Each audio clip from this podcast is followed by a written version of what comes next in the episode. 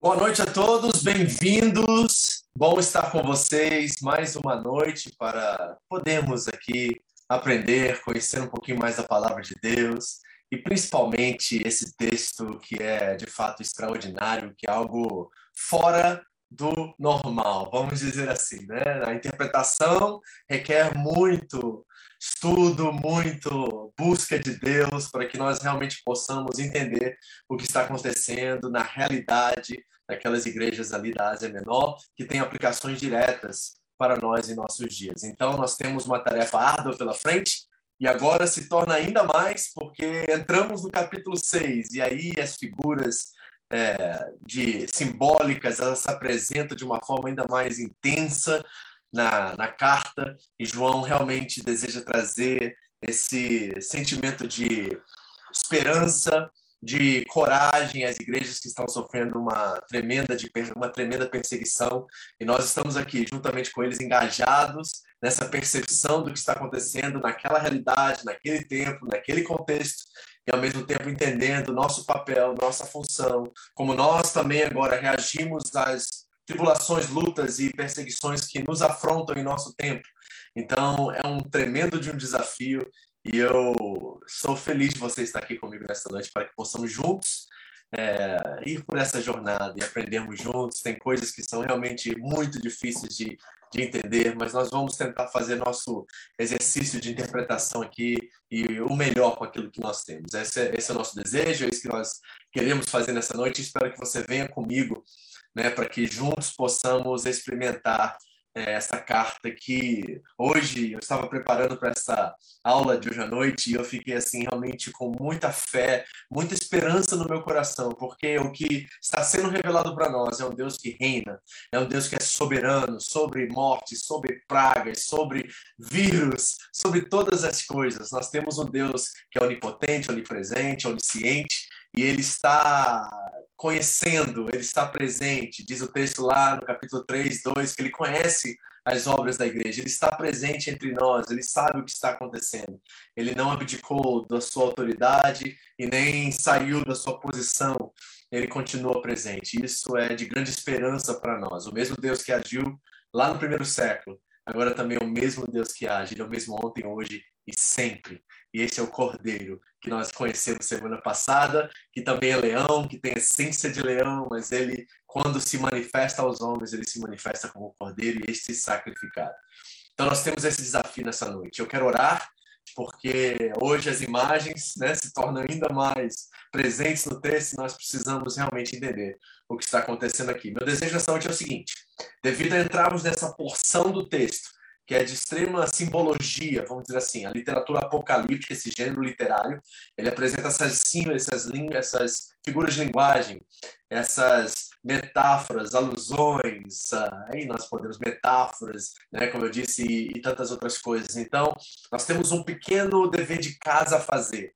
Antes de mergulharmos no capítulo 6 em diante, até o 20, nós vamos ver a Lara muitas imagens, muitas imagens aparecendo. Nós precisamos realmente estarmos centrados naquilo que a carta propõe, para que, ao decifrarmos isso, possamos reter tudo aquilo que o texto tem a nos dizer nessa noite. Amém? Vamos orar, pedir ao Espírito Santo que fale conosco nessa noite. No final, como de costume, eu vou abrir para perguntas, comentários, e você pode né, dar um pouquinho da, daquilo que Deus falou com você, ou então fazer as suas perguntas, suas dúvidas, eu espero que, pela graça de Deus, eu consiga responder. Amém? Pai querido, em nome de Jesus, obrigado por essa por mais uma oportunidade de estarmos aqui, Deus, diante das escrituras sagradas, o texto inspirado, e Apocalipse também é isso, embora muito difícil. Nós precisamos tanto do Teu Espírito Santo nesta noite, Senhor. Nos conduza, nos mostre, nos revele a Tua vontade para nós, Senhor. Que as palavras da minha boca e as meditações do meu coração sejam aceitáveis a Ti, meu Senhor, minha rocha, meu resgatador. Em nome de Jesus. Amém.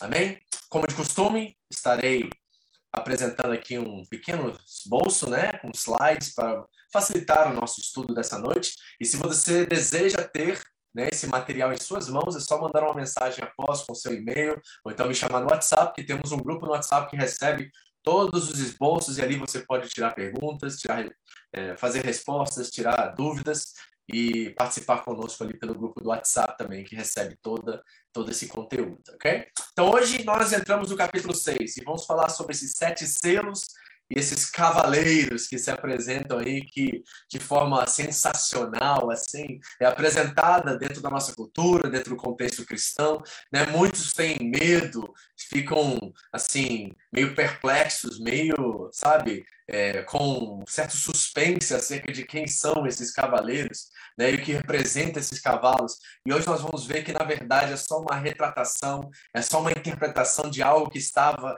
acontecendo naquela época e acontece até os dias de hoje. E eu espero que você consiga ver por detrás de toda essa simbologia, por detrás de todas essas figuras de linguagem, algo muito mais poderoso, muito mais forte. É aquele que está em nós, é aquele que não está no mundo, é aquele que está no mundo, que é maior do que aquele que está no mundo. Esse Deus soberano, autoridade e poder, que comanda, que domina, que está consciente, presente em todas as ações de todos os homens, e ele sabe exatamente o que ele está fazendo. É sobre os sete selos, é sobre esses cavaleiros. Hoje nós vamos vamos trabalhar isso um pouquinho com calma e precisamos fazer o dever de casa. Isso que eu proponho aqui de imediato. Nós vamos ler o texto primeiro e depois vamos fazer um pouquinho do dever de casa para que ao entrarmos na exposição do texto em si, você, você possa entender o que está acontecendo aqui nessa passagem. Vamos ao texto. Diz assim a palavra de Deus. Observei quando o cordeiro abriu o primeiro dos sete selos. Esses são os sete selos de julgamento do Senhor, ou sete realidades que se apresentam. Então ouvi um dos seres viventes dizer, com voz de trovão: Venha. Olhei e diante de mim estava um cavalo branco. Seu cavaleiro empunhava um arco e foi-lhe dado uma coroa. Ele cavalgava como vencedor determinado a vencer. Quando o cordeiro abriu o segundo selo, ouviu o segundo ser vivente dizer: Venha. Então saiu outro cavalo, e este era vermelho. Seu cavaleiro recebeu poder para tirar a paz da terra e fazer com que os homens se matassem uns aos outros. Ele foi dado uma grande espada. Quando o cordeiro abriu o terceiro selo, ouviu o terceiro ser vivente dizer: Venha. Olhei e diante de mim estava um cavalo preto. Seu cavaleiro tinha na mão uma balança. Então ouviu o que parecia uma voz entre os quatro seres viventes dizendo: Um quilo de trigo por um denário e três quilos de cevada por um denário. E não danifique o azeite e o vinho. Quando o cordeiro abriu o quarto selo, ouvi a voz do quarto ser vivente dizer: Venha. Olhei e diante de mim estava um cavalo amarelo. Seu cavaleiro chamava-se Morte e o Hades e o seguia de perto. Foi-lhes dado poder sobre um quarto da terra para matar pela espada, pela fome, por pragas e por meio dos animais selvagens da terra. E vamos parar aqui. Eu acho que já tem bastante coisa. E aí, semana que vem, nós damos continuidade aos quinto selos. Vamos trabalhar esses quatro selos. Mas antes de fazer isso, vamos fazer o nosso dever de casa porque acredito ser de extrema importância você se situar dentro do contexto do Apocalipse, para que vocês entendam quem são esses atores, vamos dizer assim, dentro dessa cena cósmica que está sendo apresentada para nós aqui.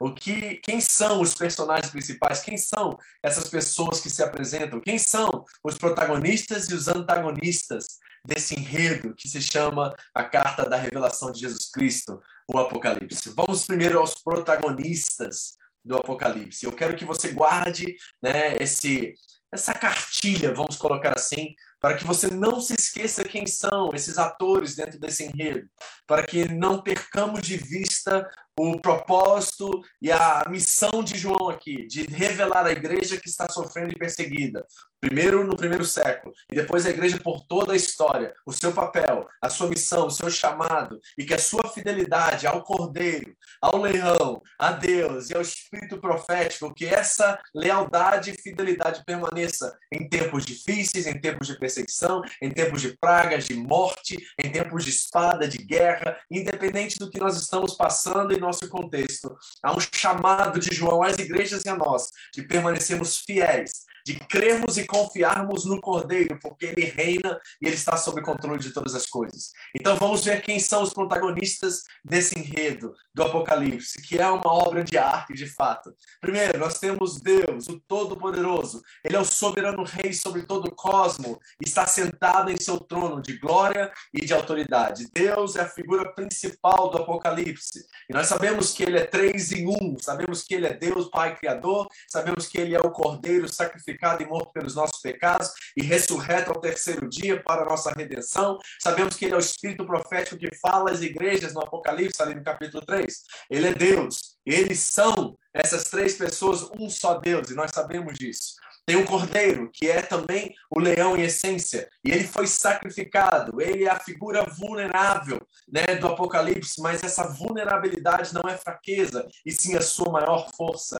Ele que morre pelos pecados dos homens e senta à direita de Deus e reina juntamente com ele, chamando todos aqueles que estão nele a reinar também, como sacerdotes dentro desse reino. Nós temos o espírito da profecia, o espírito profético, os sete espíritos de Deus, que é o Espírito Santo, que ele fala às igrejas e anuncia aquele que era, o que é e o que há de vir. É ele que mantém a igreja ligada, conectada com a missão, conectada com o chamado, conectada com a voz de Deus. É através dessa voz e da fidelidade deste, a este Espírito que nós permanecemos fiéis. Nós temos os 24 anciãos que representam todo o povo de Deus por todos os tempos. E especificamente dentro desse contexto, aquelas sete igrejas que estão ali na Ásia Menor. E nós temos os seres viventes, que é essa assembleia divina, algo sensacional, extraordinário, que para mim foi uma novidade que se apresentou aqui. Eu já tinha lido Salmos 82 várias vezes, mas jamais tinha visto com tanta é, especificidade, assim, de, de, com tanto detalhe, vamos colocar assim, essa assembleia divina, esses que são chamados de Elohims, que são aqueles que são servos do Deus Altíssimos e compartilham, de certa forma, nessa autoridade que foi dada a eles sobre toda a terra. Essa Assembleia Divina, os seres viventes estão diante do Cordeiro, adoram o Cordeiro 24 horas, eles se apresentam e reinam juntamente com Deus. Estes são os protagonistas do Apocalipse. Esse enredo, essa obra de arte que se apresenta como uma, uma vamos chamar assim, um teatro, certo? um, uma peça diante de nós. E aqui estão os atores principais e os protagonistas desse enredo. Mas nós temos também os antagonistas do Apocalipse. O primeiro é o adversário, aquilo que nós no português chamamos de Satanás e é chamado de Satã, né, em outra, na, no hebraico, é o adversário. Ele é conhecido em Jó como o promotor de justiça, aquele que vai diante de Deus, colocando e acusando e colocando o seu caso contra os homens e contra todos aqueles que são do Cordeiro. Ele é conhecido por Pedro como antiga serpente. Ele é o astuto inimigo e o príncipe deste mundo, que possui o seu trono também, mas um trono terreno e não celestial. Nós temos as duas bestas do Apocalipse, que nós não entramos ainda, mas vamos entrar em breve e você vai conhecê-las. E é interessante porque a interpretação dessas duas bestas é fundamental para a nossa compreensão do texto. A primeira é a besta do mar. E é tipo de uma encarnação do poder satânico de perseguição, engano, idolatria. E ela possui sete cabeças e sete, sete chifres que representam reis, líderes e montes sobre a terra. Nós vemos isso no capítulo 17. Ela ressuscita e é curada de um ferimento mortal, algo associado, e faz alusões ao imperador Nero, bem na época ali onde Paulo foi decapitado. Ele era o imperador do Império Romano naquela época. E houve rumores e histórias contadas lendas urbanas acerca de Nero, como estava à beira da morte a partir de um ferimento que sofreu, e ele ressuscitou. E essa besta que é de fato Nero. Ele tem o número de 666, nós vamos ver exatamente isso daqui a pouco, que representa especificamente esse imperador, o imperador Nero, e ele é chamado também do anticristo, e todos os intérpretes, a maioria daqueles que interpretam o Apocalipse, dizem que a besta do mar é Roma, é o Império Romano, que está sendo apresentado de forma metafórica aqui, para que essa igreja que recebe esse texto não seja perseguida por esse império. Nós temos também a besta da terra, que tem como função promover adoração à besta do mar. Esse é o propósito dela. Ela opera através do engano. E ela tem chifres de cordeiro, reparem. E ela fala como um dragão. Lembre-se do cordeiro? Quando João viu e foi apresentado um leão, e ele virou, e quando João viu o leão, na verdade, ele estava avistando o cordeiro. E aqui nós vemos uma paródia dessa besta, porque ela tem fala, ela tem um, o, o voz de, de, Ela tem chifres de cordeiro e ela fala como um dragão e usa uma ilusão espelha falsamente as ações de Deus. É uma paródia. Então nós estamos vendo aqui o que são. Os maioria dos intérpretes interpretam como governos locais e líderes religiosos daquela época. É isso que João está tentando de certa forma anunciar àquelas igrejas, que esses homens elas têm a marca da besta, eles têm nas mãos e na testa o nome da besta, e eles precisam realmente decifrar isso para que não coloquem a sua lealdade em Roma e nos líderes religiosos e governos locais naquela época. Nós temos também aqueles que se venderam ou que compraram aquilo que a besta ofereceu, e esses representam o Satã, representam todos aqueles homens e mulheres que estão em oposição a Deus e ao povo de Deus. Esses são aqueles que venderam e compraram e não negaram o nome da besta, colocaram em suas mãos, em suas testas e representam ele em oposição ao povo de Deus. Tanto os romanos, quanto gregos, quanto judeus religiosos João está aqui decifrando isso para aquela igreja, para que eles tenham discernimento diante das propostas que essa besta, que esse dragão, que essa trindade satânica, nós temos o dragão e duas bestas. Reparem, é uma paródia da trindade, uma trindade falsa que se apresenta buscando adoração. E João chama a igreja a não adorar o falso Deus, a não adorar a falsa trindade. É isso que está por detrás de toda essa linguagem. É um chamado à fidelidade ao Cordeiro e negar a, a, a, a custo de morte, se for o caso, a adoração à trindade falsa, a Satanás, e as duas bestas. É isso que está aqui. Esses são os antagonistas do Apocalipse. Esses são aqueles que nós precisamos perceber e enxergar e decifrar quando aparecem dentro do texto. E ter essa cartilha, ela é fundamental para a nossa interpretação, para que nós não coloquemos o Apocalipse no futuro distante,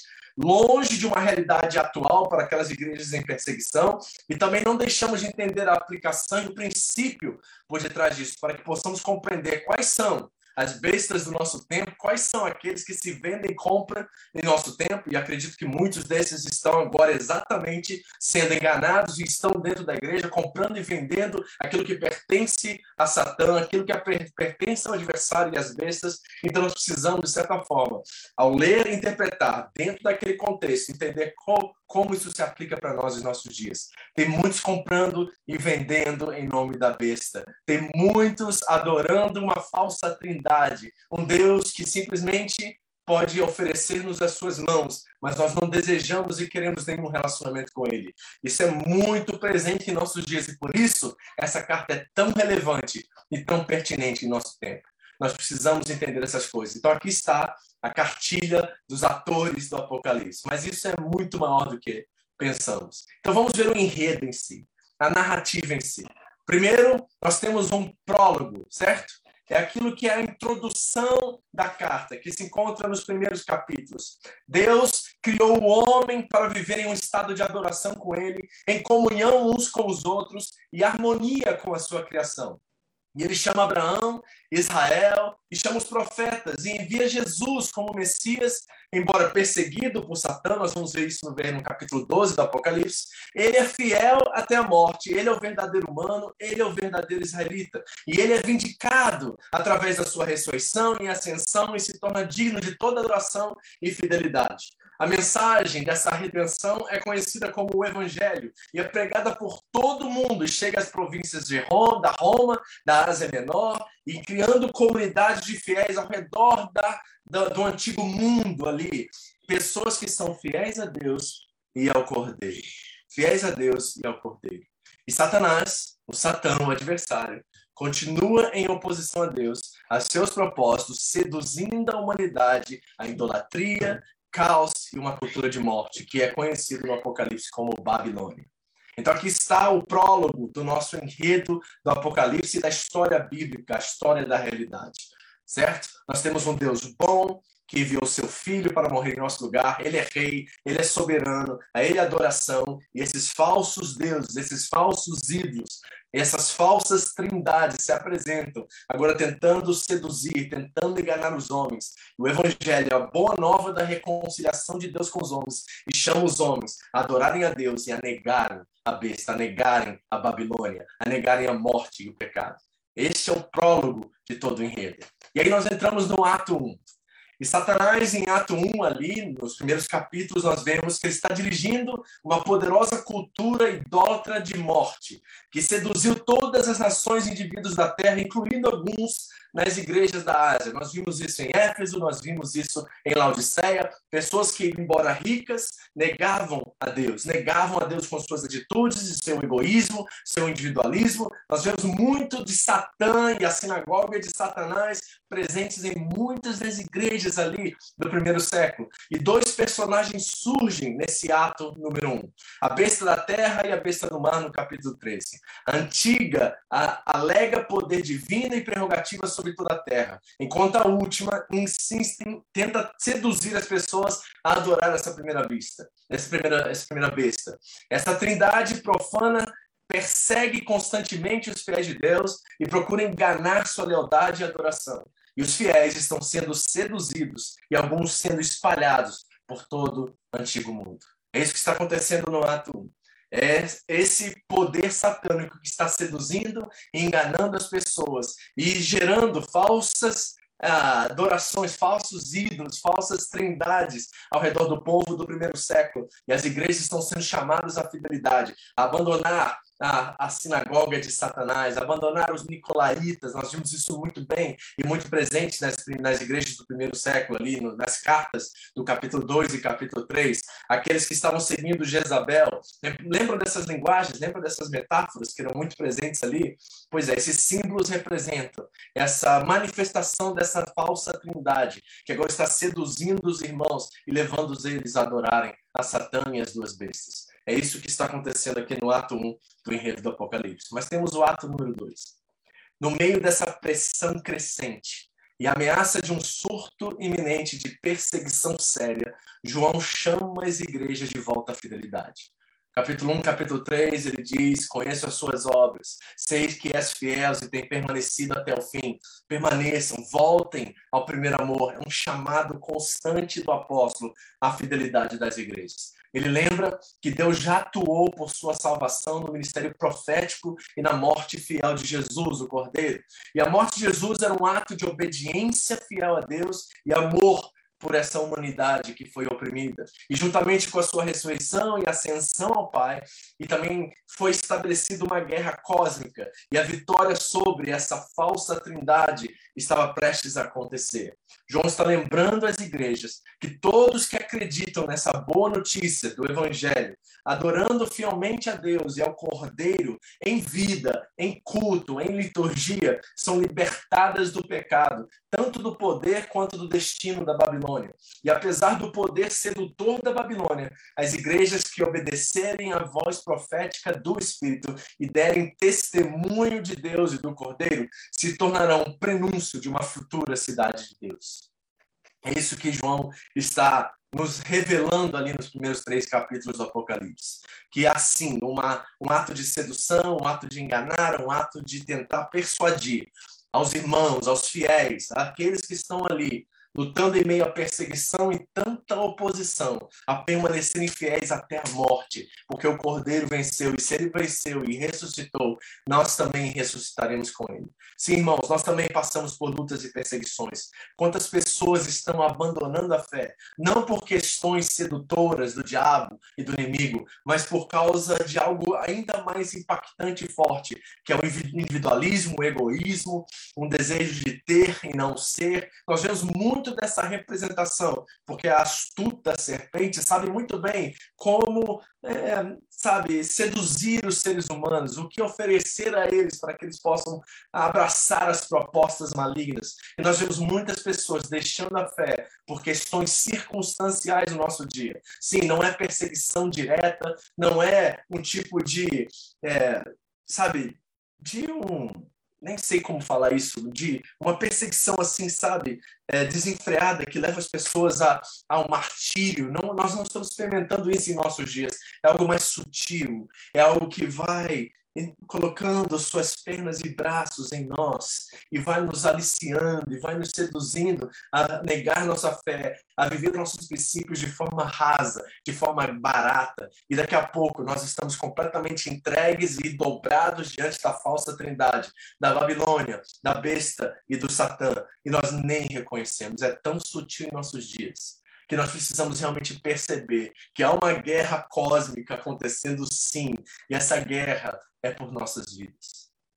É muito sério o que está acontecendo no Apocalipse e como um prenúncio para nós do que pode estar acontecendo em nosso tempo. Esse é o ato 2. Ato 3. A poderosa e idólatra cultura da morte, aquilo que é conhecido no Apocalipse como a Babilônia, está debaixo de um juízo divino e está fadada a cair. Deus e o Cordeiro começam o julgamento, nós vemos isso a partir do capítulo 6, e resulta no fim dessa Babilônia. Este é o ato mais longo de todo o enredo, consistindo em várias cenas e tomando a maior parte da narrativa, mas pode ser resumido em apenas algumas palavras, que está no capítulo 18, versículo 2. Caiu, caiu a grande Babilônia.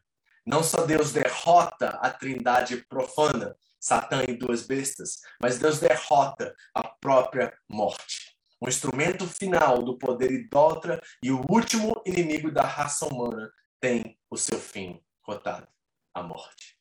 É isso que o ato 3 traz, esperança, a certeza de que o soberano Deus irá colocar as coisas de volta no eixo e dará fim àquilo que é o nosso maior inimigo. É por isso que Paulo diz que o maior inimigo será derrotado, a morte certo? E nós precisamos esperar nisso. Nós precisamos confiar nessa verdade, que embora é também presente para os nossos irmãos ali no primeiro século, é uma palavra de esperança que em meio à perseguição e à morte que eles estavam prestes a experimentar, eles não sofreriam a segunda morte. Eles estão em Cristo e por estar em Cristo ressuscitarão com eles e eles serão reivindicados. Eles serão reivindicados porque o Cordeiro foi reivindicado em sua ressurreição e ascensão.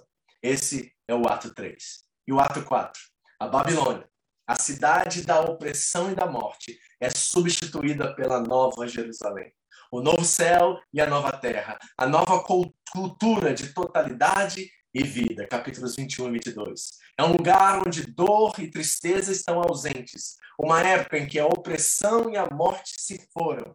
A cura das nações começa e a humanidade é restaurada às intenções originais de Deus para adoração, comunhão e harmonia. Deus e o Cordeiro vêm habitar permanentemente com uma humanidade renovada. O ato 4 é o ato final, a qual novos céus e nova terra descem, ou seja, a realidade entre céu e terra, essas duas dimensões, a espiritual e a terrena, se tornam uma só. Nós temos aprendido sobre isso, certo? Não é nossa visão, não é grega, platônica, e sim judaica presente naquilo que está na Bíblia Sagrada e interpretado através dela, que as duas dimensões, céu e terra, se tornam uma só coisa. Essa é a nossa esperança final. É nisso que está a nossa vida, é nisso que nós esperamos a ressurreição dos nossos corpos e a vida eterna na presença de Deus para sempre. Que tremendo isso, irmãos. Então aqui está todo o enredo do Apocalipse. Vocês reparam? Está todo o enredo, os quatro atos, o prólogo, está tudo presente aqui. O Apocalipse narra de uma forma muito simbólica e sutil tudo isso que está acontecendo aqui. De uma forma muito interessante, intensa em figuras de linguagem, exatamente essa narrativa e esse enredo do começo ao fim. É uma representação histórica, cultural, atual e presente da realidade, que os irmãos estão vivendo ali no primeiro século e que nós também experimentaremos de uma forma diferente, mas também com o mesmo desafio que eles tiveram ali no início. É sensacional o que nós estamos vendo. É ali, de fato, é a história das nossas vidas e a história das vidas daqueles que morreram em nome de Jesus. E nos trouxeram a inspiração para que nós possamos também sofrer e passar as nossas dificuldades em nosso tempo, que não se comparam, pelo menos no tempo atual. A perseguição, a luta e os sofrimentos da igreja não se comparam com aquilo que esses irmãos passaram naquele tempo como disse Paulo aos Coríntios no capítulo 4, essa momentânea e leve tribulação está gerando em nós um peso de glória ainda maior do que elas. Porque nós não mantemos nossos olhos naquilo que se vê, mas naquilo que não se vê. Porque o que se vê é temporário, mas aquilo que não se vê é eterno. É aí a nossa esperança. É essa esperança que Paulo citou em Romanos 8. Se nós não esperamos por isso, não esperamos. Não há, não há esperança se nós não estamos aguardando esse dia. Esse dia está prestes a vir. E João está levando aqueles irmãos ali, passando por ferrenha perseguição, esta esperança que está tudo certo, que Deus está no controle, que Ele está a par de tudo que está acontecendo na vida deles, conhece cada um deles e cada uma de suas obras, e Ele está ali, soberano, sob controle, permitindo algumas coisas para que no fim Ele dê um fim a todas elas. Essa é esperança nossa, essa é esperança deles, essa é esperança de todo crente, de todo aquele que crê em Jesus Cristo como Senhor. E aí se inicia esse enredo né? Nós vamos falar agora do ato 3 aqui, que é o capítulo 6, e nós vamos ver que julgamentos começam a serem realizados. Nós estamos diante do trono de Deus, João tem essa visão, e ali o tribunal se estabelece e o julgamento começa a ser revelado sobre as nações e sobre todos os povos. E nós precisamos observar algumas coisas sobre esses julgamentos para que, de novo, tenhamos uma cartilha, a qual possamos observar enquanto estudamos e interpretamos essas figuras de linguagem, para que nós não nos percamos de vista daquilo que é central ao Apocalipse e central ao Evangelho. Se nós perdemos isso, nós vamos para o século 22, 23, vamos para frente e vamos perder o propósito e a intenção do autor original, de nos revelar algo muito mais profundo do que uma esperança futura inalcançável, mas algo presente e real, que está ao nosso alcance e é palpável, tanto para eles quanto para nós. Essa realidade cósmica está tão presente agora como estava para os irmãos do primeiro século. E nós precisamos abraçar isso, nós precisamos crer nisso, nós precisamos trazer essa esperança para os nossos corações. Porque eu sei que talvez você está aqui, você perdeu um ente querido, você está preocupado com a situação do mundo atual, tanto na questão econômica quanto na questão de saúde. Você tem pessoas que sofrem, pessoas que passam necessidades, e você está tentando de alguma forma respondê-los.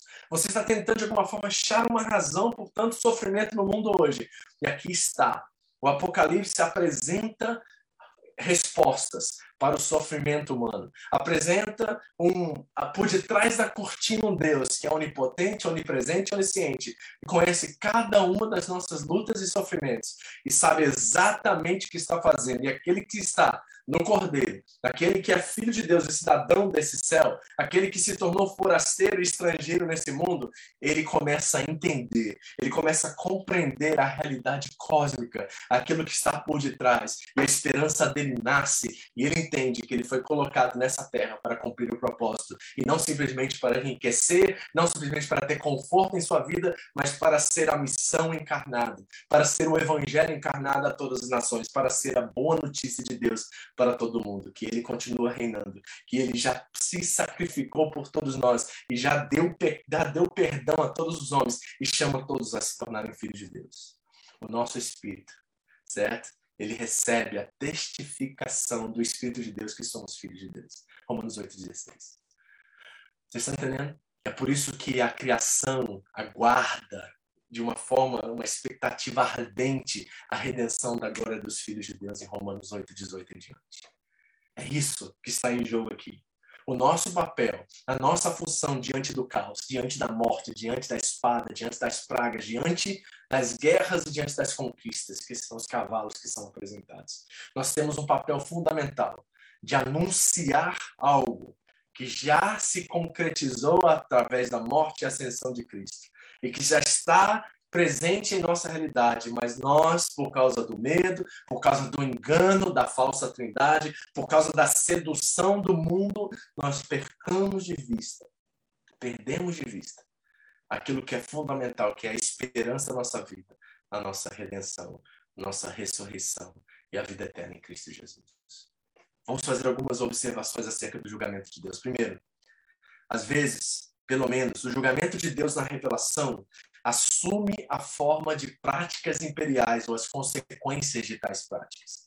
A guerra, A fome, a pestilência, a morte, a injustiça no mercado e a rebelião são retratadas no capítulo 6 a 20. E reparem nisso. E são todos males humanos em vez de eventos cósmicos.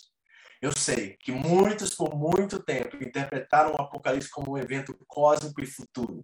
Mas João está nos revelando algo que é consequência de todo o pecado humano. A fome, as guerras, as pragas, a morte em si, a injustiça que acontece no mercado, a rebelião e tudo mais, na verdade, são consequências do pecado humano do individualismo, do egoísmo, da idolatria, de todas essas questões a qual nos apegamos e tentamos assumir o controle de todas as coisas. Quando nós colocamos as mãos nas coisas, meu irmão, a coisa desanda. E você sabe muito bem disso. E quando você quis assumir o controle da sua casa, da sua família, das suas finanças, da sua vida, você sabe que você entendeu que você não tinha capacidade de sustentar nenhuma delas. O problema é que nós, como seres humanos, coletivamente falando agora, ainda pensamos que somos deuses e ainda queremos a rédea, o controle das coisas. E quando isso acontece, o pecado prolifera. O pecado, ele se é, personaliza em ações humanas e nós vemos todos esses males que estamos vendo e, e continuando presenciando em nossos dias acontecendo sobre a terra. Então, o julgamento de Deus Sim, são punições que vêm sobre a humanidade, mas elas são punições que vêm através de consequências desse pecado humano, que começa pela idolatria. Segundo, a revelação apresenta Cristo como leão que reina como cordeiro, não apesar de ser o cordeiro. Isso significa também que a revelação apresenta Deus como aquele que reina através do cordeiro, da sua fraqueza e vulnerabilidade, e não apesar de tudo isso. Se essas reivindicações são falsas, então Jesus não é, de maneira significativa, uma testemunha fiel. Nós temos esse Deus, infelizmente, muito representado na cultura, no evangelicalismo moderno, como um senhor dos exércitos.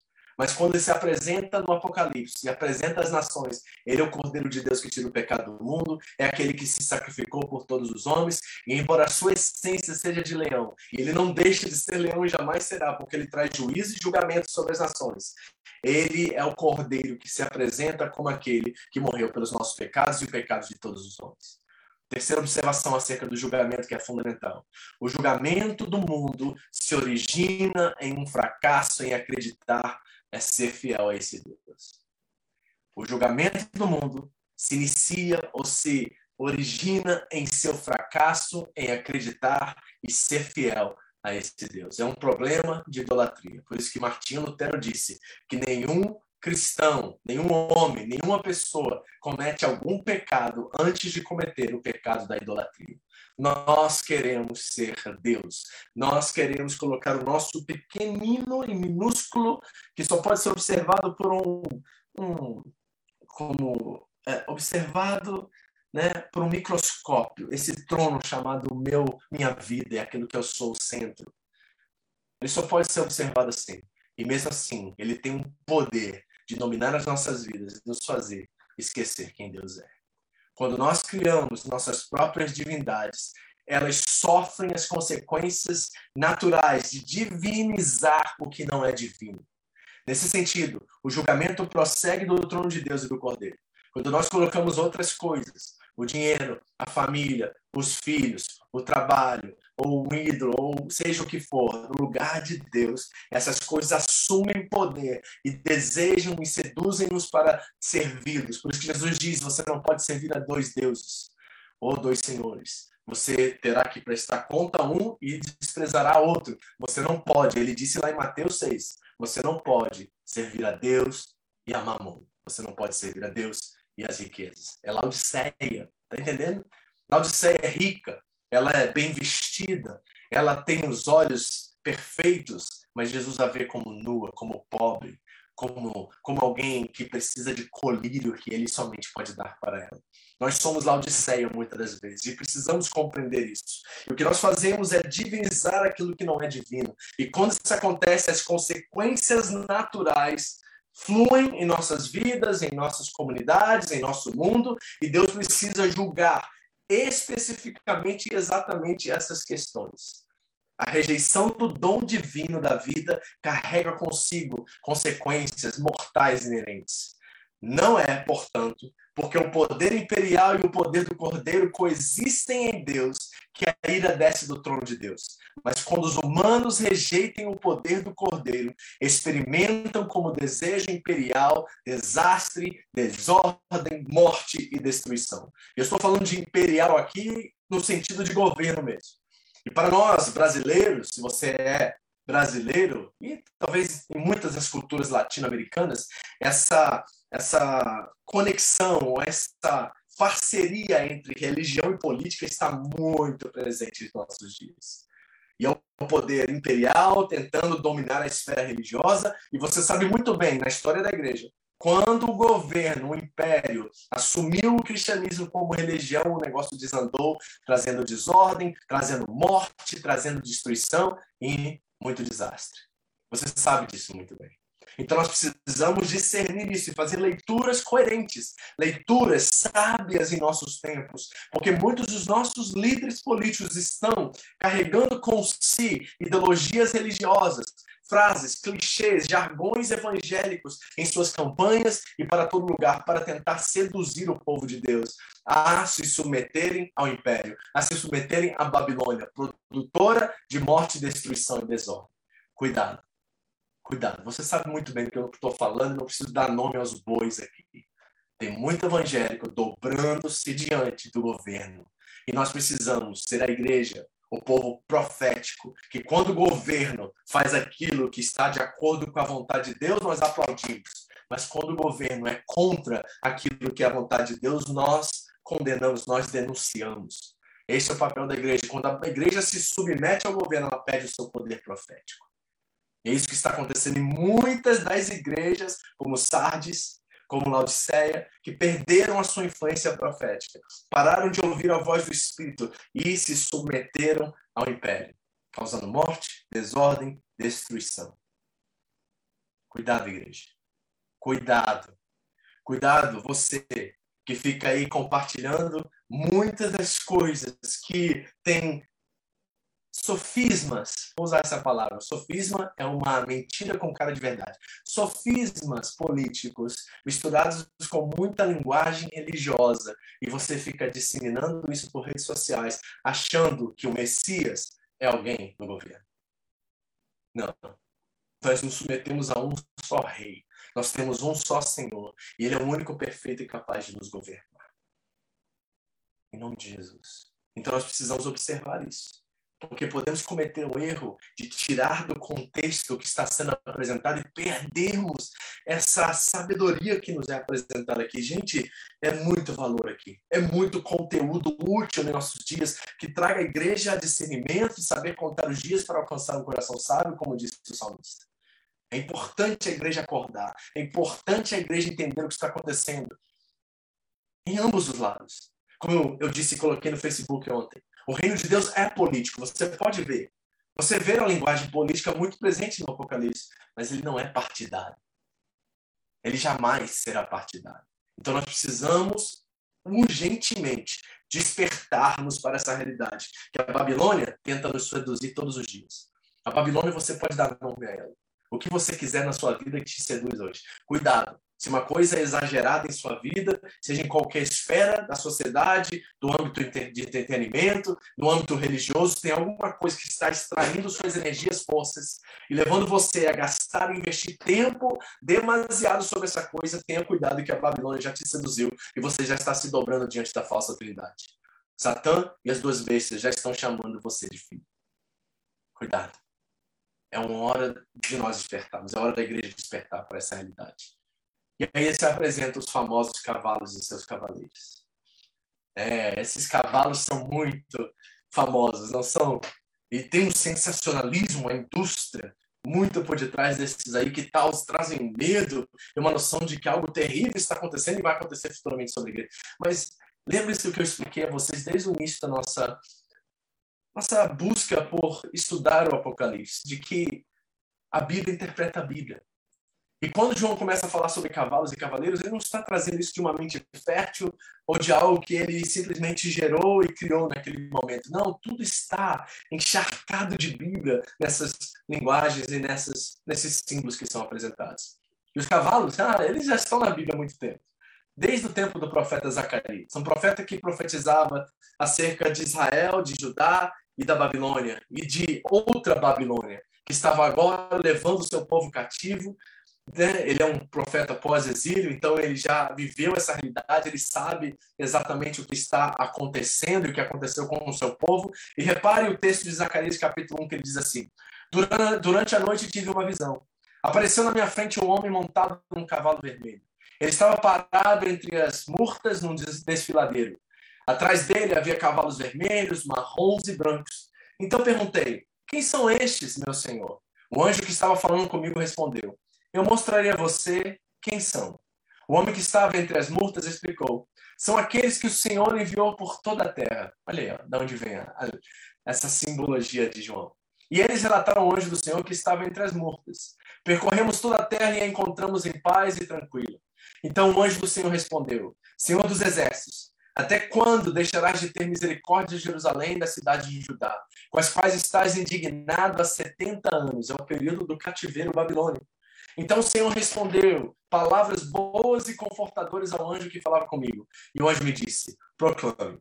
Assim diz o Senhor dos Exércitos. Eu tenho sido muito zeloso com Jerusalém e Sião, mas estou muito irado contra as nações que se sentem seguras. Porque eu estava apenas um pouco irado com o meu povo, mas elas aumentaram a dor que eles sofriam. Por isso, assim diz o Senhor, estou me voltando para Jerusalém com misericórdia, e ali o meu templo será reconstruído. A corda de medir está esticada sobre Jerusalém, declara o Senhor dos Exércitos. Diga mais, assim diz o Senhor dos Exércitos: as minhas cidades transbordarão de prosperidade novamente, e o Senhor tornará a consolar Sião e a escolher Jerusalém. Qual Jerusalém? Com certeza, a profecia de Zacarias era sobre o tempo da restauração final de todas as coisas. Ali estava o povo em cativeiro por 70 anos na Babilônia, porque cederam aos babilônios, porque adoraram as bestas e ao Satã da Babilônia. E o povo foi levado cativo por consequência do seu próprio pecado, da sua idolatria. E Deus está agora profetizando restauração a Sião, restauração a Jerusalém. Qual Jerusalém, pastor? A nova Jerusalém. Sim, os cavaleiros vêm trazendo julgamento. Sim, eles vêm percorrendo toda a terra e vendo como elas estão. E julgando as nações, porque adoraram a besta, adoraram a primeira que é a do mar, e a segunda que é da terra, e a Satã, o adversário. E Deus dará juízo e restaurará o seu povo, levando prosperidade novamente assim a Nova Jerusalém, ao povo de Deus. É uma palavra de profecia, de esperança. Então está encharcado na, no texto de João todas essas figuras de linguagem que estão representando a, a, de, uma, de uma percepção panorâmica de, de, de helicóptero, vamos dizer assim, todo o enredo bíblico e como Deus está presente tanto no tempo do cativeiro babilônico quanto no tempo do cativeiro atual babilônico. Deus continua presente e ele continua percebendo nossas ações, nossas movimentações, nossas decisões, e ele se alegra ou ele deve exercer seu julgamento devido às consequências do nosso pecado? Pergunta, né? Importante para você. E agora, diante dessa introdução e diante dessa cartilha que foi apresentada aqui com os atores, com os protagonistas e antagonistas, com a Bíblia e os profetas do Antigo Testamento, é, direcionando a nossa leitura, nós vamos apresentar os primeiros quatro selos aqui.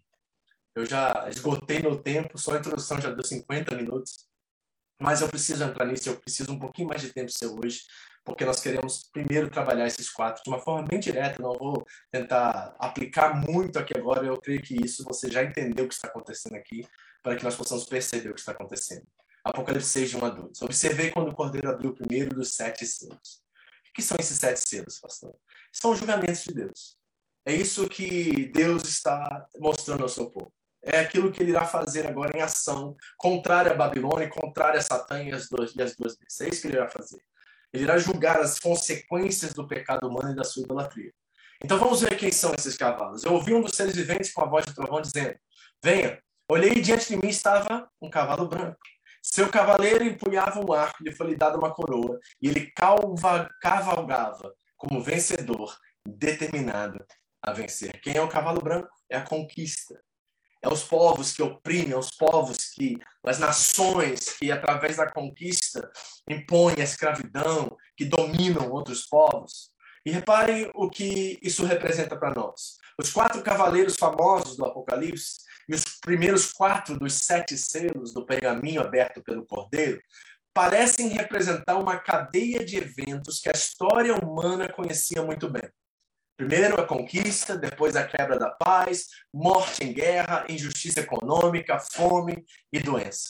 E essa primeira onda de imagens violentas expressa a percepção apocalíptica de que o sofrimento do mundo é permitido por Deus, mas é mais fundamentalmente um resultado do pecado.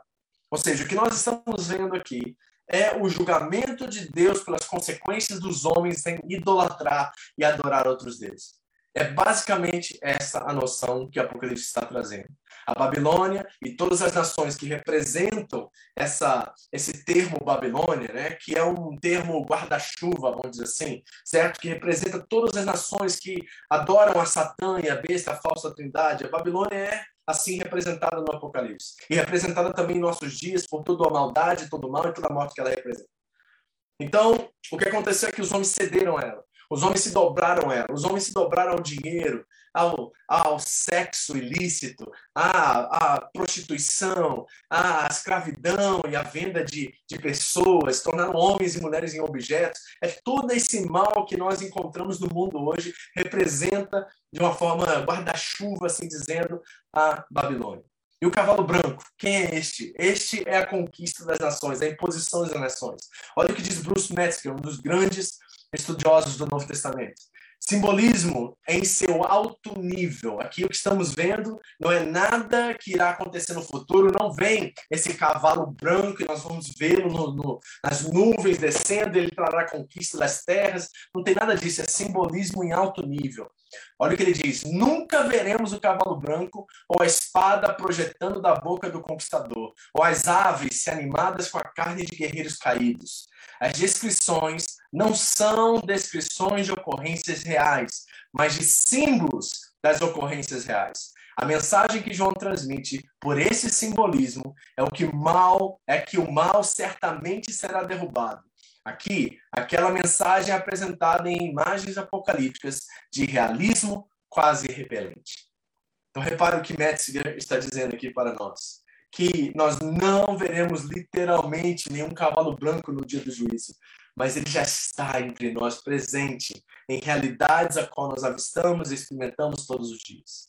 Nações que são impérios que dominam sobre outras nações com injustiça, com mal, com todas essas essas essas coisas horríveis que nós vemos hoje. Gente, eu estava assistindo é, ontem um, um negócio do Netflix sobre uma situação, não foi no Netflix, não, foi no Fantástico, que eu vi uma reportagem de um repórter americano que estava indo lá para a África, lá no, no chifre da África, ali naquela região ali, né, na Líbia e em outros lugares ali perto, onde a escravidão humana, onde é, os piratas né, de navios ali tomam conta dos oceanos e levam homens escravos para a pescaria e para tudo mais, a venda de drogas e tudo mais. É uma cena de horror aquilo lá. É uma cena de é uma cena de cavalos aquilo lá. Então nós vemos o cavalo branco presente em nosso mundo, em nossa atualidade, muito presente, principalmente quando nós falamos do Império Romano, certo? É a representação desse império e toda a sua força, poder e falsa autoridade. É o cavalo branco. Mas tem mais cavalos, né? Quando o cordeiro abriu o segundo selo, eu vi o segundo ser vivente dizer: Venha. Então saiu outro cavalo, e este era vermelho. Seu cavaleiro recebeu poder para tirar a paz da terra e fazer com que os homens se matassem uns aos outros. E foi-lhe dada uma grande espada. Quem é o cavalo vermelho? É a guerra. É a representação simbólica da guerra. Olha o que disse Jim Peterson. Por um tempo, escrito em grande, escrito grande nas manchetes, a guerra é percebida como mal e há orações pela paz, mas não por muito tempo, pois é rapidamente glamorizada como patriótica ou apenas racionalizada assim. Mas a guerra é um cavalo vermelho, sangrento e cruel, tornando a vida miserável e horrível. A astúcia perene é para glorificar a guerra, para que aceitamos como meio adequado para alcançar metas.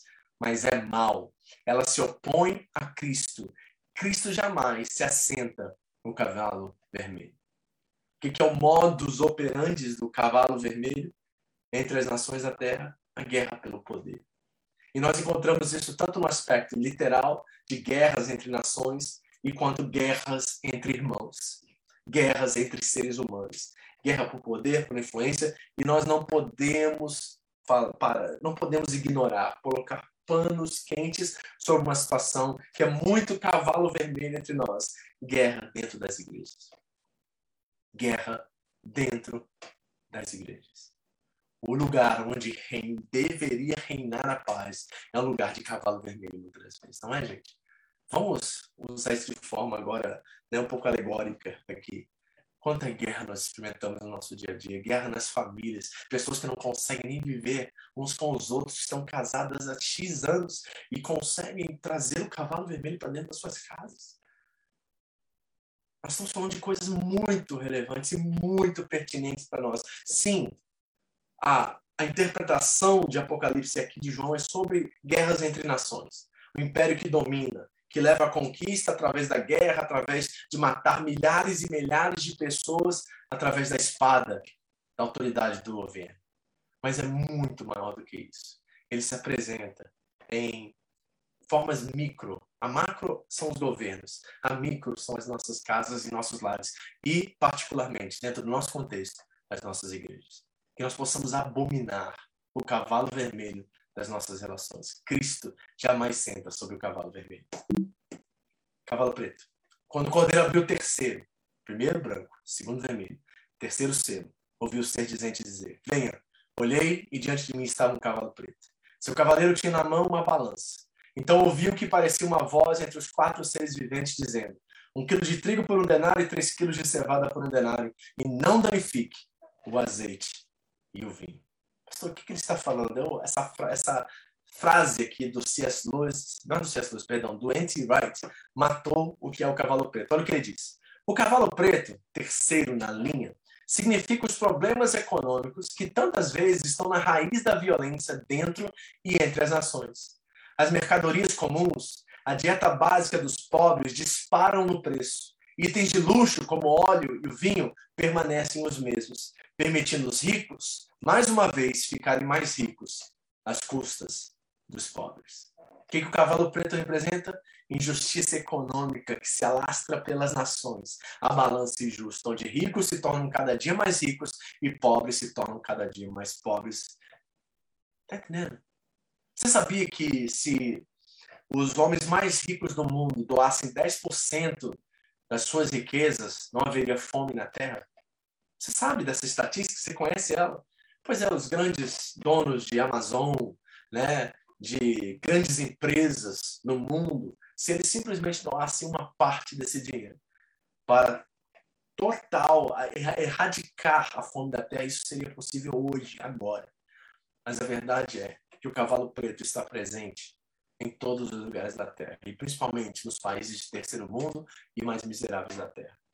É inacreditável, meu ver, no mundo que nós vivemos, com os recursos que nós temos, com as finanças que nós temos, pessoas ainda passarem fome no mundo de atual.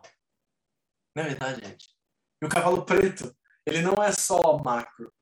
Não é o cavalo preto que se apresenta na injustiça econômica entre as nações. É o cavalo preto que se apresenta nas injustiças econômicas entre nós também como irmãos. Nas nossas famílias, na luta por herança, na luta por estar acima das pessoas que caminham e andam conosco e vivem conosco, na, na, no individualismo, no egoísmo, no egocentrismo, certo? Na avareza, na ganância do dia a dia. O cavalo preto se apresenta de forma micro também em nossos relacionamentos. Eu preciso correr. E último, nós temos o cavalo amarelo. Quando o cordeiro abriu o quarto, ouvi a voz do ser vivente dizendo: Vem olhe o cavalo amarelo. Seu cavaleiro chamava-se Morte. E o Hades, esse lugar intermediário que se apresenta em Lucas 16 na parábola de Lázaro e o rico. Reparem o contexto ali, certo? O rico está no Hades, Esse, esse é o lugar que ele está, esse lugar intermediário de tormento interno. Não é tortura, é tormento. É o lugar do Hades. E esse cavalo representa a morte e o Hades. E o Hades é seu auxiliar. E foi-lhes dado o poder sobre o quarto da terra para matar pela espada, pela fome, pelas pragas e por meio dos animais selvagens da terra. O cavalo amarelo e seu auxiliar representam a ameaça de todo tirano e anarquista existente, a morte. Ele representa a morte, isto é, a ameaça que as nações fazem contra o povo de Deus, gerando medo e incredulidade. Nós precisamos falar sobre coronavírus no meio de tudo isso. E falar sobre a questão do medo, a questão da, dos absurdos e exageros que existem ao redor disso, que imprisionam pessoas e façam com que elas vivem a partir da dinâmica e da lógica do medo. Muitas das nações estão fazendo isso com muitas pessoas que não conseguem adquirir informações e há uma luta por questões de âmbito financeiro para que esse medo se prolifere sobre toda a humanidade e as pessoas possam se submeter a coisas irracionais, a lógicas que não têm nenhuma base científica, e de repente nós estamos presos no medo e, se, e nos esquecemos de quem Deus é em toda essa história. Repare como a Babilônia age. Repare como esses cavalos que vêm para julgar a terra, eles vêm para, de certa forma, nos revelar que tudo isso que eles julgam, na verdade, são consequências do nosso próprio pecado. A gente vai dizer assim, ó, esta é uma das diferenças entre escrever algo com palavras e escrever com música. Na música, você pode ter várias falas que acontecem todas ao mesmo tempo. Mas com palavras, você tem que dizer tudo em sequência. Essa sequência de sete etapas, ou seja, esses sete selos, quatro para baixo, três para terminar até agora, não é cronológica. É uma exposição de uma realidade septula. Septupla, que ele está dizendo aqui.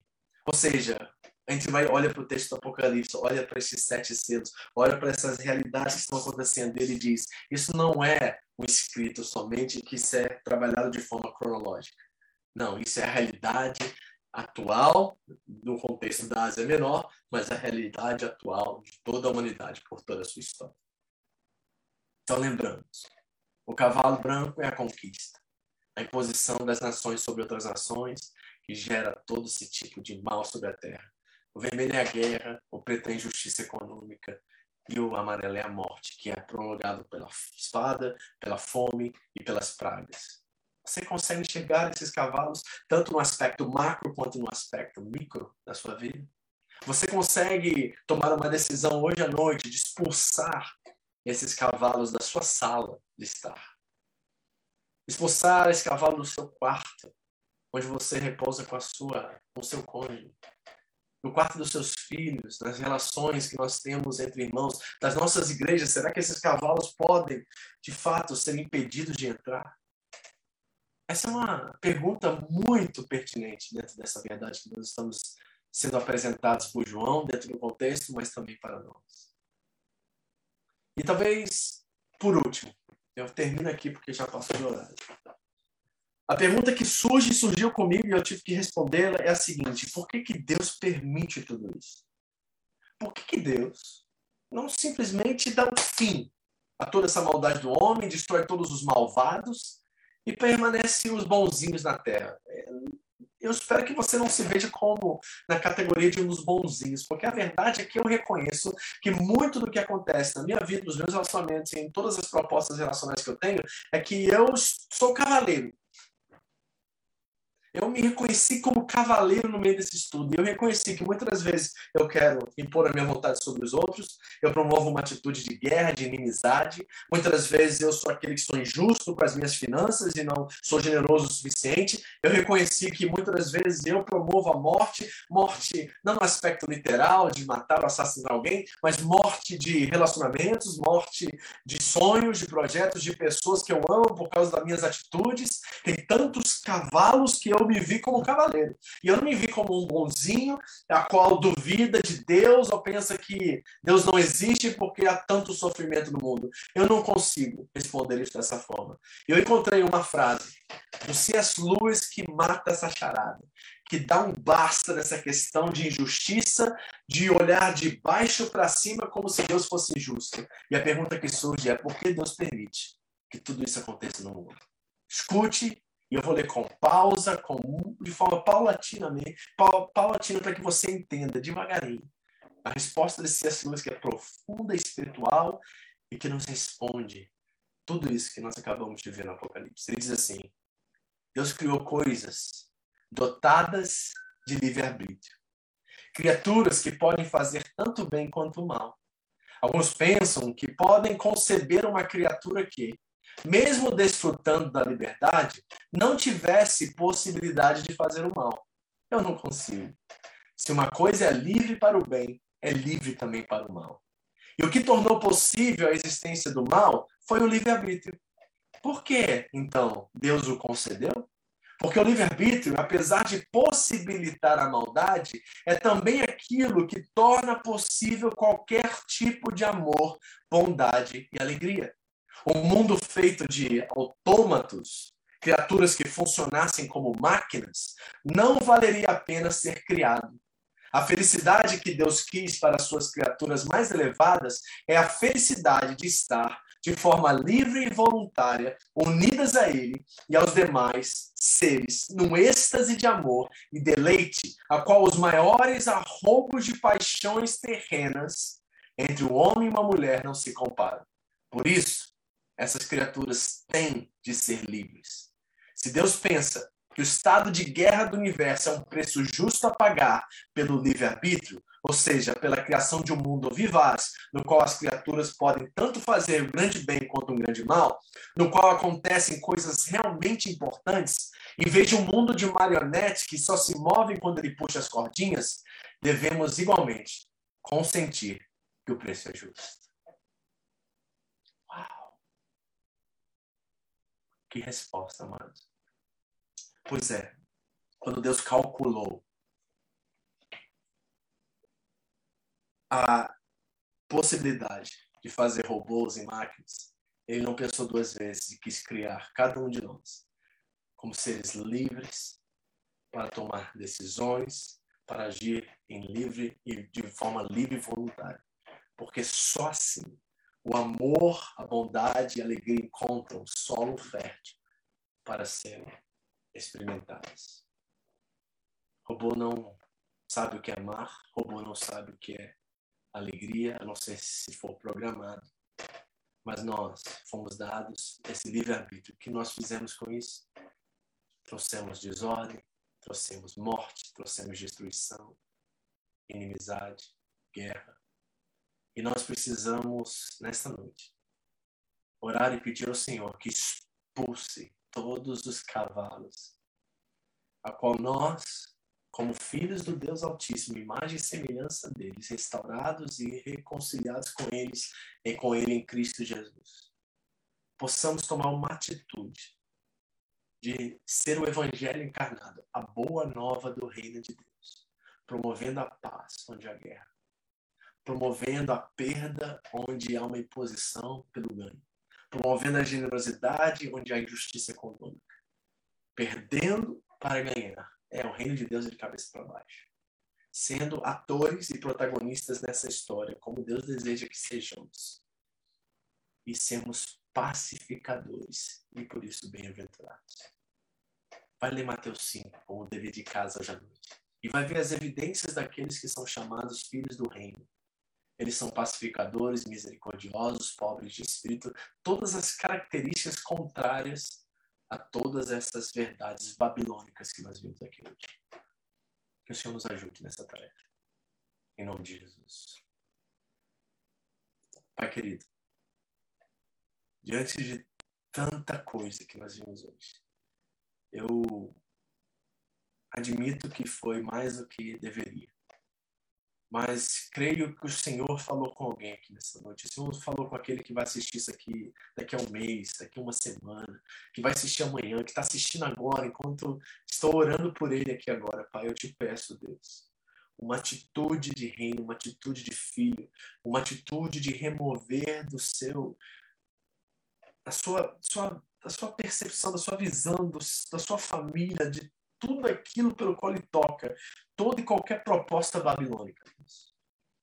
Que nós possamos nos submeter ao Cordeiro nessa noite. Que possamos nos submeter à verdadeira trindade, não à paródia dela. E possamos renunciar a qualquer cidadania babilônica que recebemos e assumir o nosso papel de estrangeiros e forasteiros neste mundo, Deus, recebendo a nossa cidadania celestial.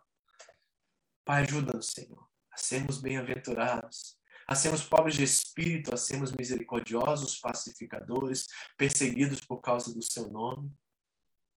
Deus nos ajude, Senhor. Porque as consequências do pecado estão diante de nós. E nós precisamos responder isso não com conquista, guerra, não com morte. Não, Senhor.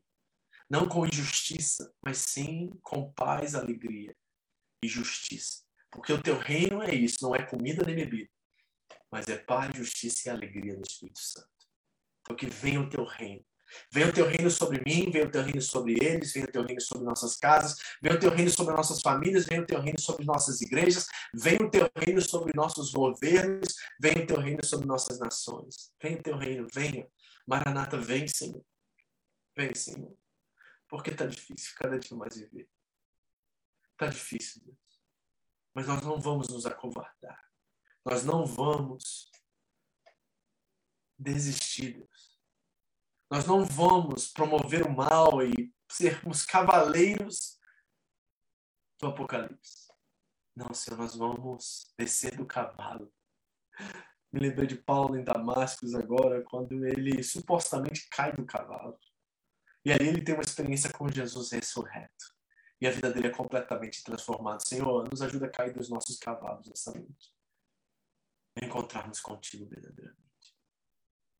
Bem-aventurados somos nós. Bem-aventurados são os filhos de Deus. A criação aguarda com expectativa a redenção da glória dos filhos de Deus. Que assim seja, Senhor.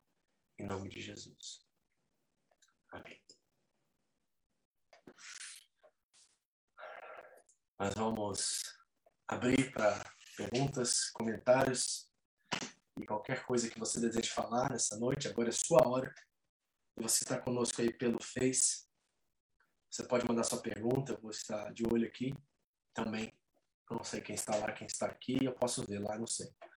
Mas vou tirar 30 segundos aí para você tirar uma dúvida, perguntar algo. Nós só abrimos quatro Cs, gente. Gente, assim, eu, eu estava estudando isso aqui, eu fiquei assim boquiaberta, eu fiquei assim sem resposta em muitas das coisas, porque eu comecei a me enxergar em muitas dessas propostas, sabe? E comecei a pensar que a oração e o caminho de arrependimento é o melhor caminho. Então, eu não sei você, o que, que Deus falou com você, não sei qual foi o sentimento. Mas é brabo ouvir tudo isso, não é? Para mim foi duro, foi difícil, não sei para você. Ok? Pode abrir seu microfone, você está aqui com a gente. Se deseja. Pode falar. Pastor, eu. Ai, minha cabeça tem parafuso, porque, na verdade, ai, é difícil entender. E, assim. É, a gente reconhece, né, por exemplo, esses cavalos aí é, nas nossas vidas. É, eu reconheço a soberania de Deus, assim, em minha vida, eu, eu creio, sim, que Ele está no controle de tudo, mas eu, e, eu muitas vezes eu não sei se eu estou agindo certo, entendeu? Tipo assim, nas minhas decisões ou no que eu faço.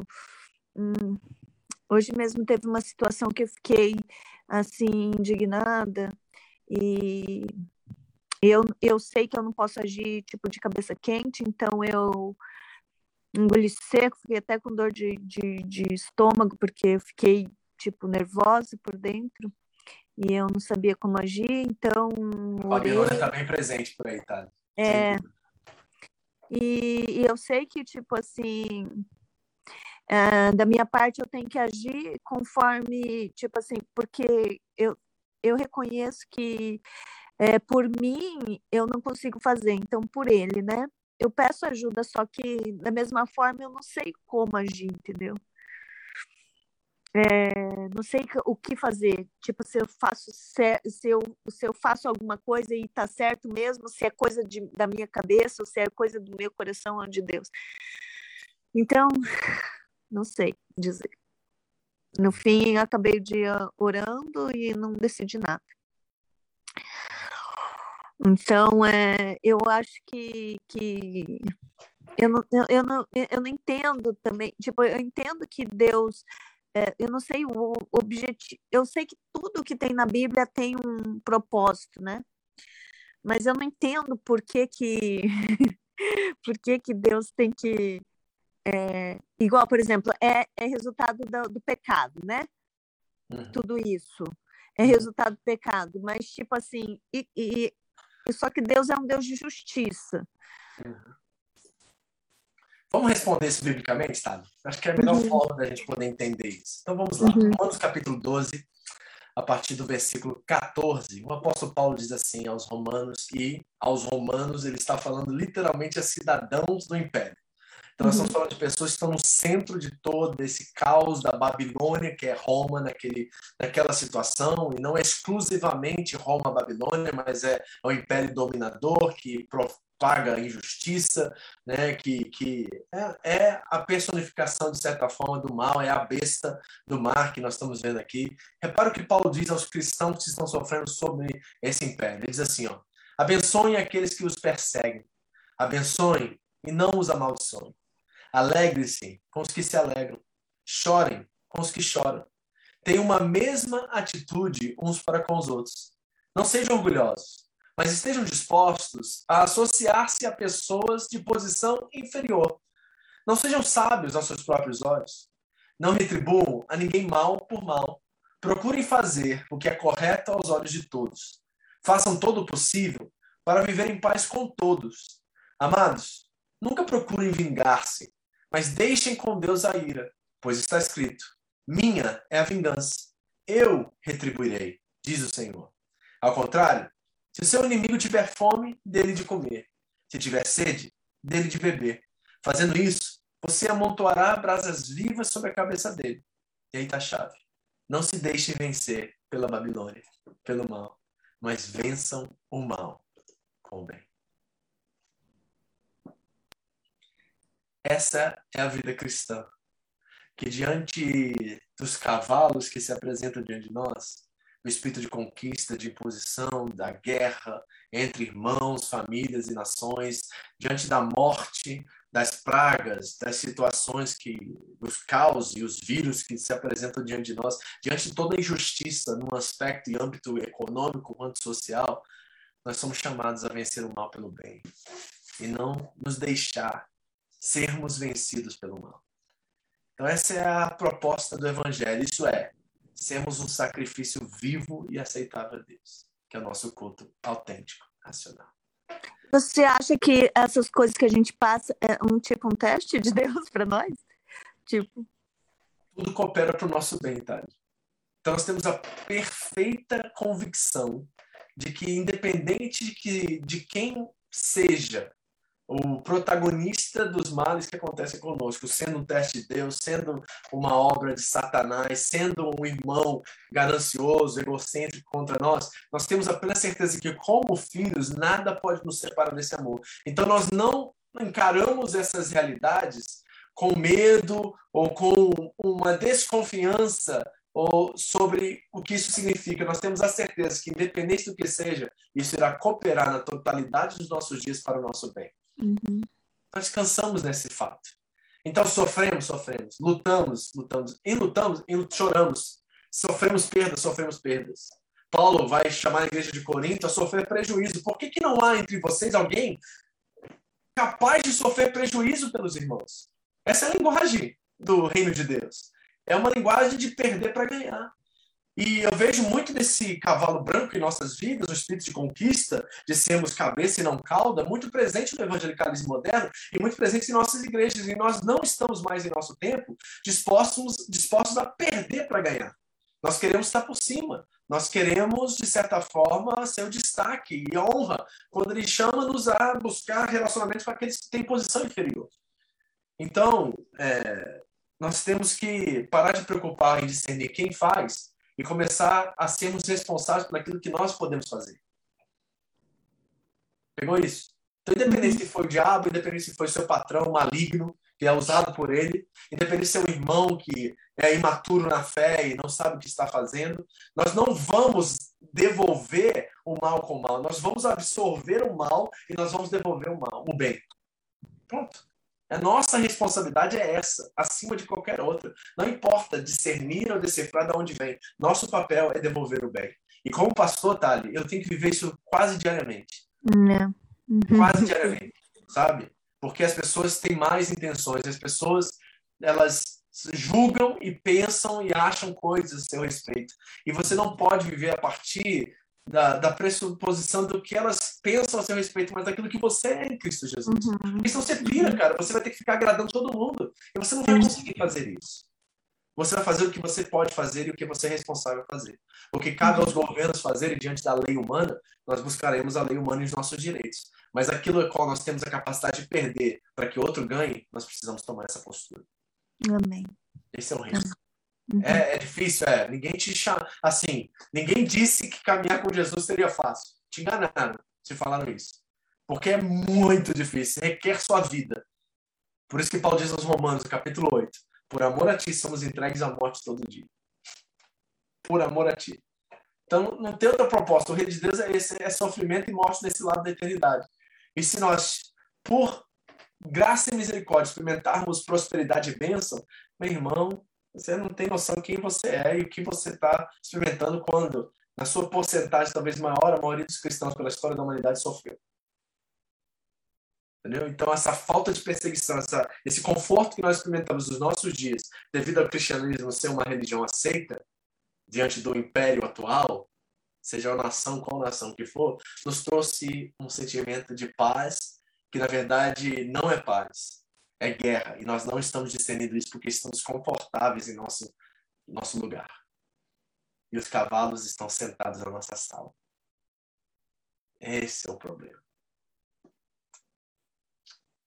Alguém mais? Olá, pastor, tá me ouvindo? Fala, Augusto. Olá, é, boa noite. Primeiramente, queria agradecer né, por, esse, por esse Zoom, né, porque é, Deus realmente falou comigo através é, desse Zoom. E queria te perguntar que como o Senhor começou a sua jornada a estudar a Bíblia para o Senhor adquirir conhecimento bastante para você lidar com situações, assim, não digo com facilidade, porque é, pegando eu com meu pai, por exemplo, como o senhor acabou de responder a pergunta anterior, que é sobre não, ag não agir contra o mal com o mal, porque não faz sentido. E eu, com meu pai, eu sabendo um pouco da Bíblia, eu ainda não tenho no coração algum conhecimento como a paz, como Jesus tinha com alguém pior, que eu sei que é pior do que meu pai. E o meu pai cabeça dura, ele não ele não ele sabendo da palavra, mesmo assim ele age contrária. E nisso, ele sabendo que é errado, ele não faz o bem. E eu dizendo o que o que ele tem que fazer ou o que, que Jesus faria, ele não dá ouvidos para mim. Como o Senhor começou a estudar a Bíblia e como sem e quais livros o Senhor é, foi atrás para você adquirir o conhecimento bastante. Aí teve aquele tempo que você falou: olha, agora estou preparado. É, Augusto, vou responder isso de uma forma muito é, sucinta, se assim for, né? Vou tentar de alguma forma, porque não tem uma fórmula mágica para isso que você me perguntou. Né? As disciplinas espirituais, elas são, devem estar presentes na vida de todo cristão. Então, é, pronto a gente nunca ficará. certo? Nós estamos vencendo, né, de graça em graça, de glória em glória. Então, pronto nós nunca estaremos. Mas o que nós podemos fazer é aplicar as disciplinas espirituais. Então, primeiro, certo? O nosso relacionamento com Deus é fundamental. Então, uma vida de oração, uma vida de leitura bíblica, de jejum, certo? Isso é fundamental. Primeiro, parte do, da questão pessoal. Eu e Deus. Como está meu relacionamento com meu Pai? Ele é aquele que é o supremo valor da minha vida? Né? E eu estou falando para você que eu creio que você já está em Cristo Jesus, você já se arrependeu dos seus pecados, já conheceu Jesus como Senhor e Salvador da sua vida, e você está nesse processo inicial de, de, de conversão que vai durar a sua vida toda. Eu, eu me converto todos os dias, Augusto. Todos os dias né, eu acordo de manhã e estou me convertendo de novo. Então, nunca vamos chegar ao estado de plena conversão até agora. Então, começa no nível pessoal, meu relacionamento com Deus. Como é que eu é, priorizo isso? Eu priorizo através de relacionamento com, como eu faço com a minha esposa, de conversar, de, de saber o que ela sente, o que ela pensa, de ter né, esse envolvimento e essa relação íntima com Ele. Isso é através da oração, principalmente através da forma que Deus fala conosco, através da sua palavra, através de relacionamentos com pessoas mais maduras, né? E pessoas que nós reconhecemos Cristo, vemos Cristo, cheiramos Cristo nessas pessoas, de nos submeter a elas enquanto nelas se submetem e imitam a Cristo. Então é oração, leitura bíblica, é, jejum, é relacionamento com cristãos mais maduros, é compromisso com a igreja local, que é o corpo de Cristo, um povo de Deus, isso é fundamental. Então, nós temos várias disciplinas espirituais que nos ajudam a entrar na trilha, entrar na jornada. E aí o processo pode ser longo, dependendo de cada um do, do que Deus deseja fazer na vida de cada um e o propósito o chamado dele, certo? Ou pode ser uma coisa mais imediata por um propósito específico que ele tem imediato na sua vida, mas o importante é nós estarmos nessa jornada é nós nos metemos a essas disciplinas espirituais, ou seja, esses recursos que Deus nos dá para o nosso crescimento espiritual, certo? E com muita humildade, com muito com muito é, disciplina no sentido de esforço, determinação, desejo, né, com um espírito é, que reconhece que é pecador, que carece da graça de Deus, assim como todo mundo, que tem o evangelho como lente principal da sua vida, ou seja, a graça me alcançou e eu vivo pela fé, então todos também foram alcançados pela mesma graça, então eu não julgo, eu não me sinto superior aos outros, eu não me sinto numa posição melhor porque eu tenho um, tipo de escolaridade ou porque eu sou eu tenho um título de pastor não eu sou igual a todos os demais eu tenho uma função específica dentro desse corpo a qual não me faz melhor do que ninguém. Então nós temos todos essas, esses recursos espirituais que Deus nos deu que nos ajudam na caminhada cristã. Mas principalmente a oração a leitura o jejum e a submissão em temor a Deus a outros cristãos. E o compromisso com a igreja local. Isso é é a base. Se você tiver com essa base muito bem solidificada muito bem consolidada no seu coração, na sua vida, a graça de Deus vai se manifestar de uma forma mais presente, mais abundante através desses, dessas ferramentas e você vai chegar aquilo que Paulo chama aos Efésios a plenitude, né? A varão perfeito, certo? E é perfeito ali é maturidade, certo? É uma maturidade onde você consegue reconhecer nessa pessoa que ela caminha com Deus. E aí gera confiança, e gera um relacionamento saudável, a qual Cristo é o Senhor de ambos. Não a pessoa é Senhor sobre o outro. Então, é, é uma resposta assim da cabeça que veio aqui, que pode te ajudar nesse processo. Amém? Sim, amém. Obrigado. que mais? Mais alguém aqui? Senão vamos fechar. Alguém mais? Ali um. Pode perguntar. Vocês estão morrendo de vontade de perguntar, fica com medo, né? Não tem pergunta ignorante ou estúpida, tá, gente? A pergunta ignorante é aquela que não é feita. Tá? Então, se você está com alguma dúvida, alguma pergunta que surgiu durante o que você viu aqui, faça, não tem medo, alguém vai aprender com isso. Eu vou também aprender, talvez eu nem saiba. Você está achando que é uma pergunta assim, né, nada a ver, mas às vezes tem tudo a ver e pode trazer um, um novo olhar sobre as escrituras que nós não vemos. Ok? Tudo certo, então? Deixa eu te perguntar mais uma coisa. Manda. É, se, é, é possível ter mais de uma interpretação? É possível ter mais de quatro, cinco, seis. certo? Uhum. Assim, uhum. o Apocalipse é, é um, um, texto muito difícil de compreender. Agora, uhum. eu quero trazer para vocês uma interpretação que está mais próxima da realidade bíblica possível. Eu não quero uhum. ficar fazendo escatologia de jornal, por exemplo. Aí fica uhum. identificando as bestas como o Papa Francisco. Quem fica, é? Aí fica chamando o anticristo não sei de quem. Isso é fazer escatologia de jornal. Ou seja, você está esperando alguma coisa acontecer na realidade para poder interpretar aquilo que o texto está dizendo. Agora, seria uma injustiça de tamanha proporção do apóstolo João escrever para sete igrejas na Ásia Menor que estão sofrendo perseguição acerca de nós. Uhum desculpa, não faz o mínimo sentido eu colocar uma lente do século XXI, ou seja, de qual século, que não seja o primeiro século. Então, todo texto precisa ser interpretado dentro do contexto. Por isso que meu uhum. professor de teologia diz, dizia para mim assim, Vitor, tem três princípios que você não pode esquecer na interpretação bíblica. O primeiro é contexto, o segundo é contexto, o terceiro é contexto. Uhum. Então, eu quero trazer uma interpretação que não viaje na maionese, que não vá uhum. para um futuro distante, onde não se torna relevante para quem está sendo escrita a carta. Então, o que eu estou tentando apresentar para vocês são interpretações que têm a sua raiz no próprio texto bíblico, que trazem, no contexto do Antigo Testamento, a base e fundamento para tudo aquilo que está sendo agora revelado de uma forma mais profunda e mais é, abrangente no Novo Testamento. E outra coisa, por exemplo, esses cavalos podem ser é, denominados como espíritos, espíritos, porque tem gente que fala assim, espírito de, por exemplo, de, morte, de ganância, espírito. espírito de morte, espírito de eu, eu penso assim, Talita, que esses espíritos existem, certo? Então, por uhum. detrás de todo poder humano, tem um poder espiritual que está trabalhando tanto para o bem quanto para o mal. Então, através uhum. de propostas de guerra, não é só os Estados Unidos, ou o Irã, ou o Iraque, ou a uhum. Rússia, ou a China que estão em guerra com outros povos. Tem potestades e principados que estão trabalhando por detrás dessas forças para fazer o mal. Uhum. É claro que isso não vem de invenção humana ou de um desejo unicamente, única e exclusivamente de corações humanos. Tem também questões espirituais envolvidas com tudo isso. Uhum. Mas eu não posso enxergar os cavalos que João cita dentro do Apocalipse, no capítulo 6, como algo que não está associado àquilo que Zacarias disse em sua carta quando ele traz as mesmas linguagens, as mesmas figuras.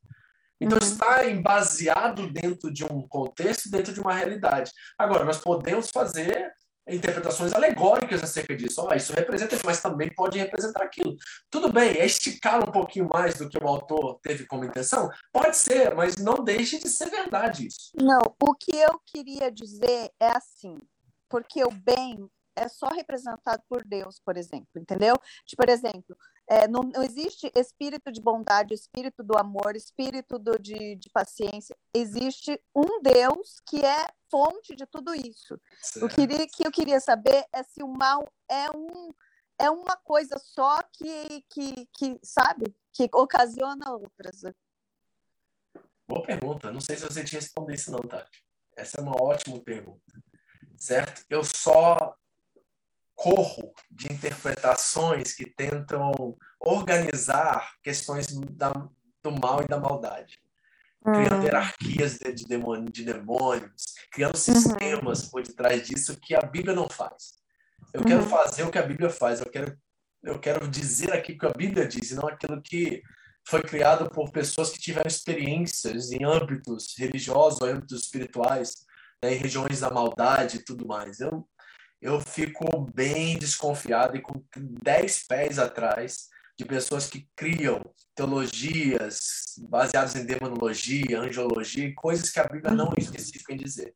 Eu tô uhum. não quero perto de mim essas ideias, porque elas uhum. não se apresentam biblicamente. Podem ser verdades, pode até ser, mas sabe de uma experiência que eu tenho como pastor em todos esses anos? É que aqueles que ficam cutucando o diabo, ele aparece mais. Entendi. Uhum.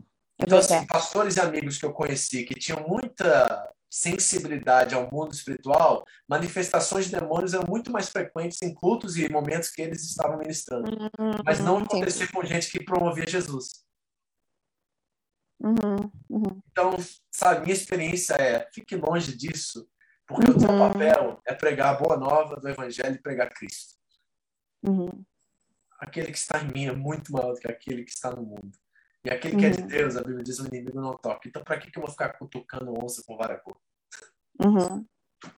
Não tem interesse em saber o que, que o diabo faz, o que ele deixa de fazer, quais são as uhum. suas artimanhas. Eu tenho interesse em colocar a armadura de Deus. Estar pronto para o dia mau. Esse é meu interesse. Como vem, Entendi. como vai, não me interessa.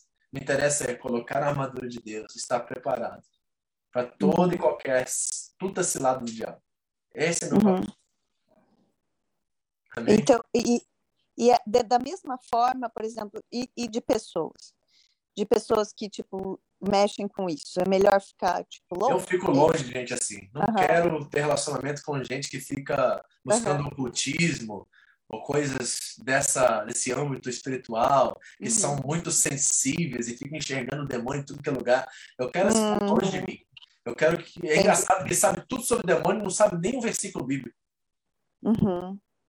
Eu tô longe, tô correndo gente uhum. assim, sabe? Eu quero gente que fala de Jesus, que prega Jesus, que fala do Evangelho. Esse povo eu quero estar muito perto de mim. Agora, gente que fica tentando decifrar de onde vem, o que, que vem, como vem, não, não me chama atenção, não me, alegre, não me alegre, não me dá esperança de caminhar com gente que fica uhum. preocupada demais com o diabo. Uhum. Entendi. Entendeu? Obrigada. Obrigada. Amém, gente. Deus abençoe a todos. Uma boa noite, bom descanso. E se você tem pergunta e não quis fazer, manda para mim pessoalmente, que eu vou responder para você também pessoalmente. Deus abençoe, boa noite até semana que vem, onde nós vamos continuar olhando selos e caminhando nessa jornada incrível, difícil, mas incrível, em nome de Jesus. Amém.